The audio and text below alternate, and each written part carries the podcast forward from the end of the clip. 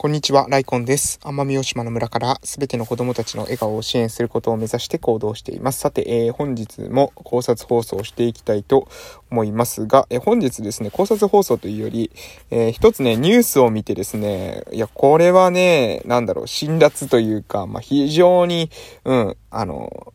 うん、なんだろう、急所をついたようなですね、えニュースっていうのがありましたので、それに関してね、今日話していこうかなというふうに思っておるわけでございます。えでですね、内容に関してなんですけれども、まずタイトルからですね、えー、っと、出してるのはね、ニューズウィークさんですね、ニューズウィークさんの、えー、出してるインターネットのですね、え記事で無料で見れますのでね、え皆さんも検索していただけると出るかと思いませんが、えー、出るかと思いますが、えー、タイトルはですね、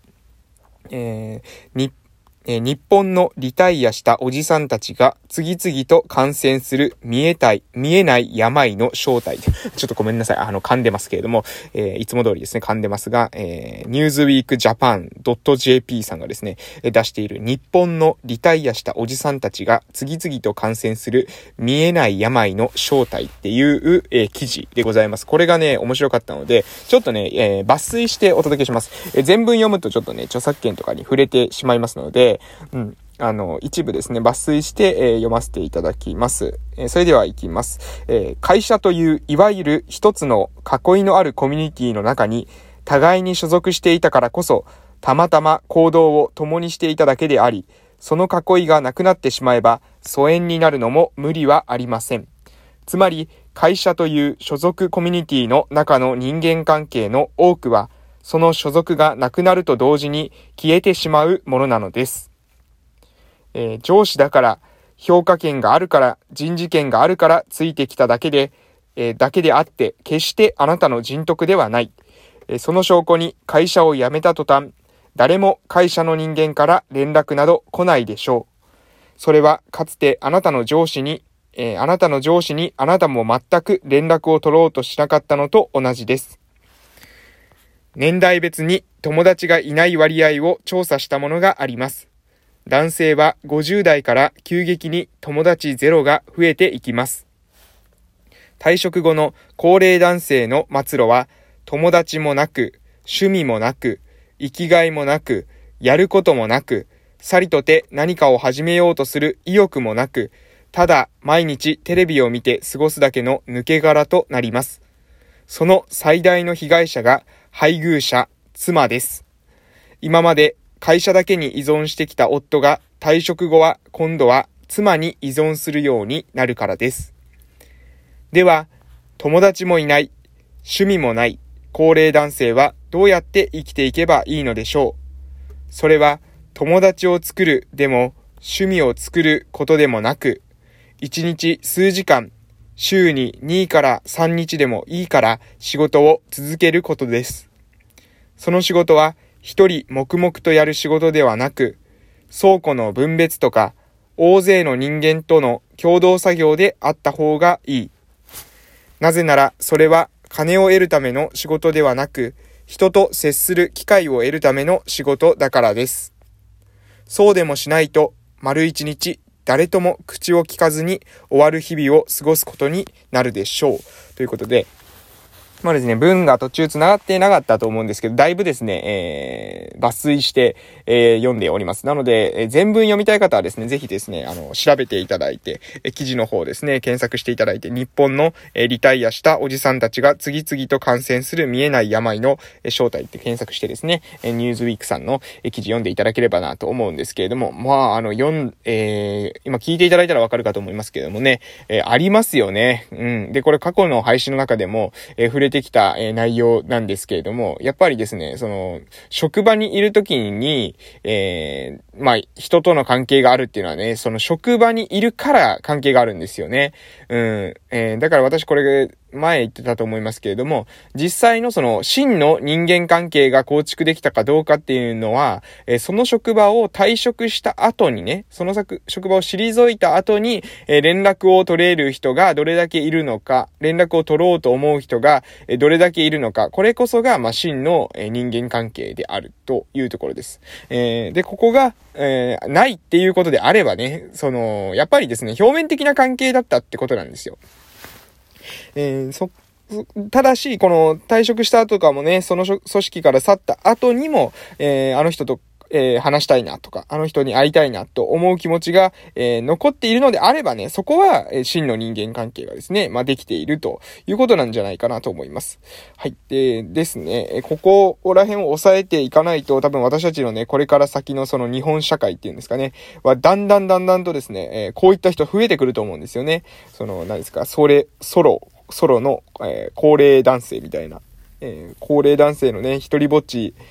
孤独感をですね、えー、妻にぶつけて、その妻がストレスフルになるみたいな、こういった構造っていうのは、まあ、なんか、どんどんどんどん拡大していくんじゃないかなというふうに、えー、思うわけでございます。ですので、えー、その対策ですね、もう、えー、最後にも言ってましたけれども、働きなさいよと。うん。あの、家でですね、えその引退してからね、家にずっといてもね、え妻にとっても負担ですし、あなたにとってもね、え対していい、えことにはならないでしょうと。えだからぜひですね、その、エネルギーっていうのを、があるうちはね、他のものに、ぶつけていただいて、その方がむしろね、人間関係も、またそこで新しくできますし、ね、ストレスっていうのも軽減するんじゃないかなと思うんですよね。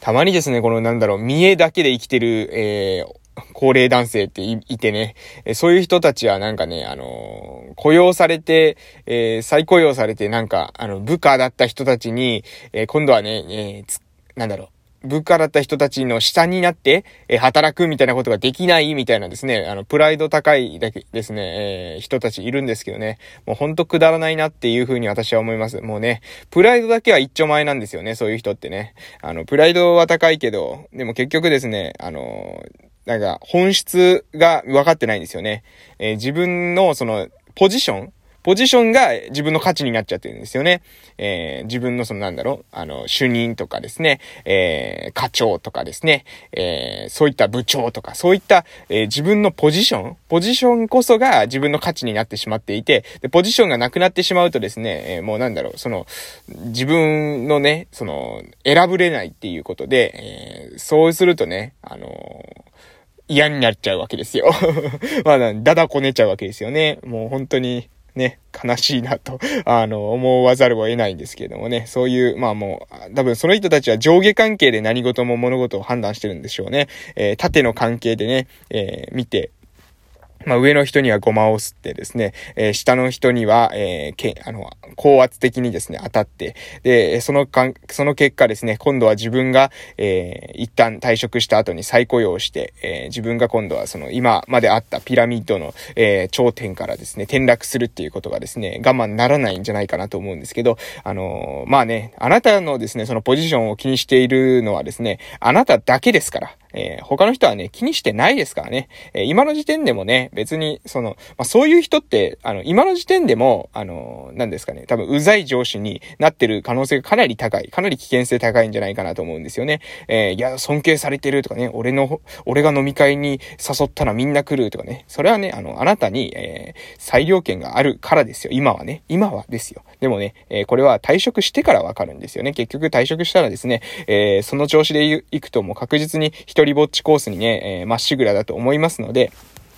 まあ、もし、え、この話をですね、え、まだ、仕事をしてる途中で聞いている方はですね、ぜひですね、行動を、えー、考えて、えー、自分もね、その今のポジションっていうのも、結局ですね、まあほとんどの人ですよ。ほとんどの人は長くいただけですからね。えー、年、年ですよ。あなたの、あなたの年齢に、え、対して、そのポストが与えられてるっていうだけで、だけで、あなたの技術とかですね、スペシャリティに、えー、専門性にですね、そのポストが与えられてるわけじゃなかったりするんですよ。なので、そこを冷静に分かってないと、なんかね、偉そうにね、自分が振る舞って、で、その偉そうになったのは確実にブーメランとしてですね、え、自分の場所に戻ってきて自分の首をですね、かっきるっていうことになりますからね、えー、お気をつけてということで、私自身ですね、うん、あの、そ、うん、あの、まあ、私も過去、じゃあそれで、えー、全部自分がですね、言った通りできたかっていうと、そういうわけじゃないですけども、あの、まあ、経験していくとね、うん、あの、やっぱりですね、うん、本質はあるなと。えー、要するに、え、人間関係っていうのを、えー、どういうポストで繋がっている人間関係っていうのはポストを失ったらですね、え切れるんだなと。え人間として繋がっていくっていう必要がありますし、まあ人間という、え繋がりということはすなわち、えフェアに、え繋がるってことですよね。え上下関係ないですか、え人の上に人を作らずっていう風にね、学問の勧めでも言いますけれども、え人には本来ですね、ええ、上下ないわけです。で、その上下がないっていうことが分かっていれば、え、傲慢な態度を取ったりしないわけですよね。不遜な態度を取ってしないわけです。え、自分の、なんかね、自分のその、着ているね、洋服とか、自分の、えー、背負っている何か、それに対してですね、権威があったりすると、人間ってね、往々にして傲慢になったりね、えー、自分の力が増した、自分自身のね、レベルが上がったっていう風に思うんですけど、そうじゃなくてね、自分自身のレベルが上がったんじゃなくて、自分の身につけてるですね、えー、防具とか、えー、武器のレベルが上がってるだけで、しかもそれもですね、年齢して、年齢のね、そのなんだろう、プレミアムっていうか、え年齢を取っていったことだけでね、与えられたもので、で、しかもそれだと、退職と同時にですね、その防具とか武器とかもですね、剥がし取られることになりますのでね、えー、お気をつけて、本当に、あの、お気をつけて、やっぱり自分の頭で物事を考えて、そして、えー、自分の真の、真のね、何ですか、